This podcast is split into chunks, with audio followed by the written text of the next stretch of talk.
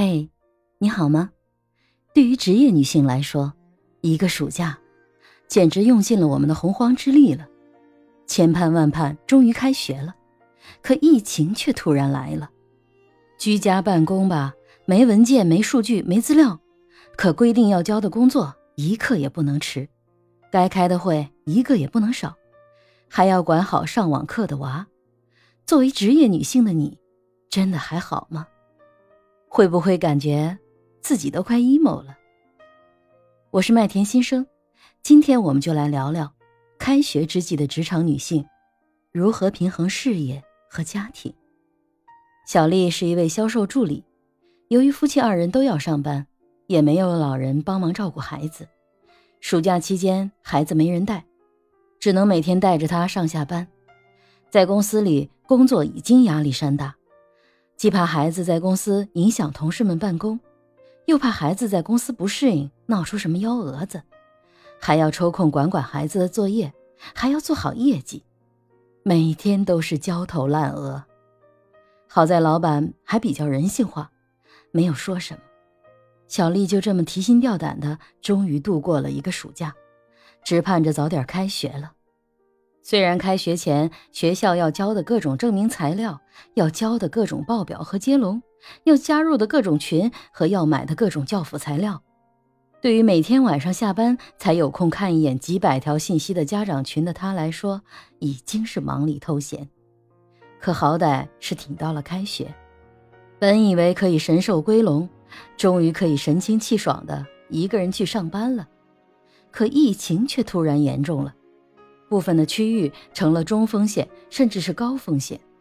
陆续的几个小区和写字楼已经要求居家办公了，而自己的公司也在其中。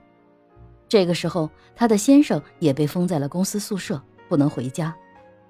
屋漏偏逢连夜雨，原计划开学的学校也因为疫情的原因通知孩子们在家上网课。这回芭比 Q 了。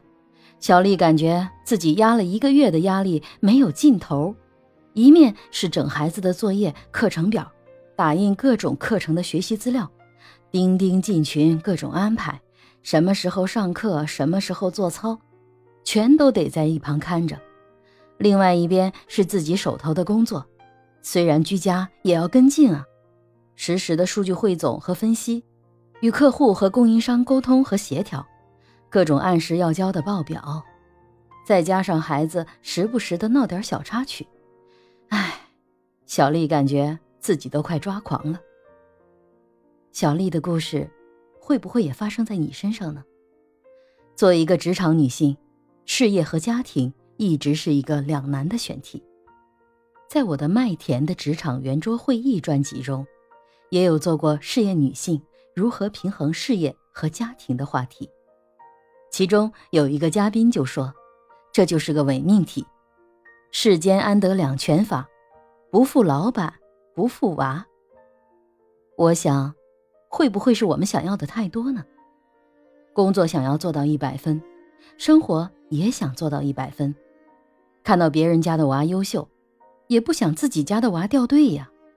结果不管怎么样，至少咱形式上不能落下。所以，emo 的源头。有没有机会在我们自己的身上呢？会不会是我们想要的太多？我们想要一个人把所有的事情通通做完呢？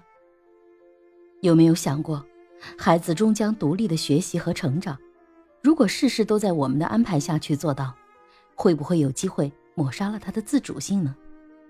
换一个方面，有没有可能孩子并不知道我们的工作目标，并不知道我们的工作其实也希望不被打扰？是不是我们只把孩子当成孩子？有没有既做好工作，又能让孩子自己管理好自己的可能性呢？记得一次清晨的读书会时，一个网上的朋友说，他和孩子的相处是彼此约定：你的目标是学习，我的目标是工作和健康。当然，作为家长，我也会照顾好你的饮食，但核心的共识是，我们彼此照顾好自己。为各自的目标做好自己的行动计划并实施，需要协助的时候，我们在彼此提出需求，各自做好自己就好。换一句话说，我们在孩子上网课的时候，时不时的担心他会不会上课迟到，会不会上课开小差，这是人之常情。但会不会有机会是我们不信任孩子，不敢放手呢？即便他一节课开了小差，一节课不学又能如何呢？重要的是事后让他自己意识到，这样的行为会有什么样的结果，或者是晚上跟他谈谈，今天自己有什么样的工作成果，再叫孩子谈谈他的学习成果，既交流了情感，又检视了孩子的学习情况，引导他反思，会不会有更好的结果呢？与孩子约定好各忙各自的时间，根据时间表固定的时间交流。如果有会议要开，也可以提前跟孩子约定，这样彼此都会减少被打断的次数，彼此都会有空间。有的时候，会不会我们太过于紧张而不敢放手，让自己和孩子都累呢？对孩子，当然不能像对下属，但对于授权和放手。我认为其核心是一致的，我们能接纳下属犯错，也能接受孩子犯错。重要的是在可以承受的范围内允许他们犯错，并及时总结造成的原因和下一步如何去改进。在一次次的改进中，帮助孩子成长的同时，也逐渐的放手。因为相信，所以看见，接纳孩子和自己所有的不完美。我们信任孩子终会独立的去学习和成长，成为一个对社会有用的人，而我们一定会是他们的榜样。我是麦田新生，关注我，收听更多的成长话题吧。